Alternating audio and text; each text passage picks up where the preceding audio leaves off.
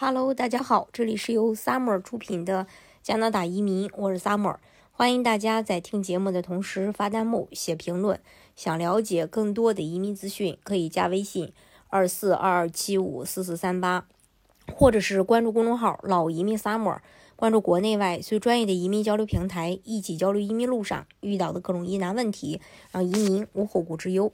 今天呢，跟大家来分享一下这个移民部长又在采取的一些措施，来呃，这个截止加拿大对外籍临时劳工和国际学生的依赖，这促使一些商业团体进行反击。他们认为没有足够的家庭佣工来维持部分经济。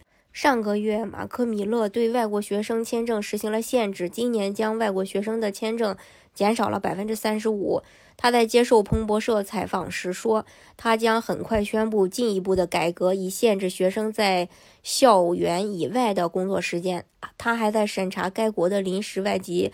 工人计划，米勒说：“我们对临时外籍工人上瘾了。任何一个试图实现收支平衡的大型行业都将关注降低工资的能力，有一种推动降低劳动力成本的动机。这是一个需要更大讨论的问题。”这位部长正在与外国学生和临时工的激增做斗争，这有助于推高房价，引发了对总理特鲁多政府的强烈反对。米勒面临的挑战是如何平衡经济需求和。保持加拿大相对有序的移民制度。近几个月来，这一制度已经失去了公众的支持。当美国许多欧洲国家都在努力应对无征移民的激增，加拿大的地理位置使其能够更好地控制人口流入。但是，这个国家仍在努力应对临时移民人数的增加。他们来到农场和工厂工作，或者在工作的同时在学院和大学学习。加拿大统计局估计有二百五十多万非永久居民，超过人口的百分之六。他们在。增补人口老龄化留下的劳动力差距方面发挥了关键作用，但是快速的增长，特别是在学生中，导致租金和房价飙升，损害了特鲁多的声望。米勒的第一步是收紧对学生的规定，除了限制学生签证外，他还终止了允许外国学生配偶获得工作许可的政策，并对毕业后可获得的工作许可实行新的限制。他现在把注意力转向。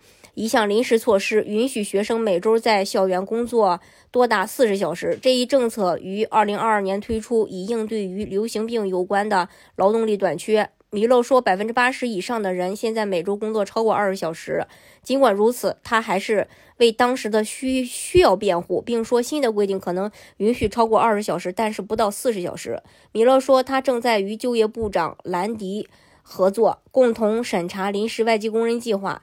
该计划允许公司以有时间限制的签证从国外引进雇员。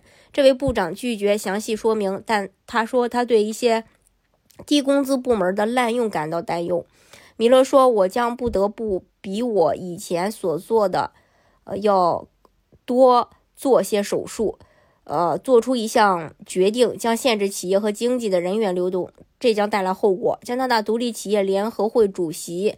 丹凯利说：“政府似乎处于恐慌模式，在不考虑其后果的情况下进行了大规模的改变，特别是对于已经开始依赖移民工作和购买商品和服务的小型和农村社区。”凯利说：“我担心我们可能把临时外籍工人计划和国际学生计划当作替罪羊，认为这是某种大的万灵药或大的解决办法。”米勒说：“各公司已经在游说反对减少学生工作时间的计划。”米勒说：“一些大型商场，一些有。”国际学生的企业都在努力保持每周四十小时的工作时间。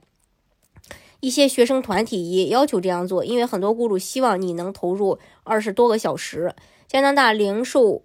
业委员会希望有一个永久性的规定，允许上课时每周工作三十小时。对于国际学生来说，零售业可以提供一种方式来补充他们的收入，提高语言技能，并提供有用的就业技能。从一线零售和客户服务到物流和供应链，米勒说，加拿大随时准备承担限制临时移民的经济影响。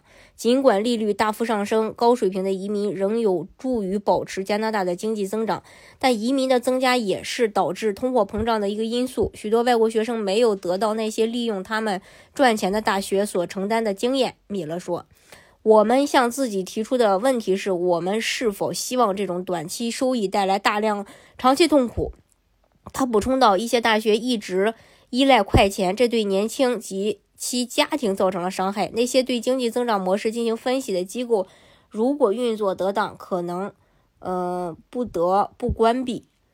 呃，总之吧，这个他们又考可能是在考虑这个呃临时工和学生，然后又希望工作，然后还得要减减少这个呃国际学生的数量，然后还要保持加拿大经济的增长，还有想降低临时劳工的薪资。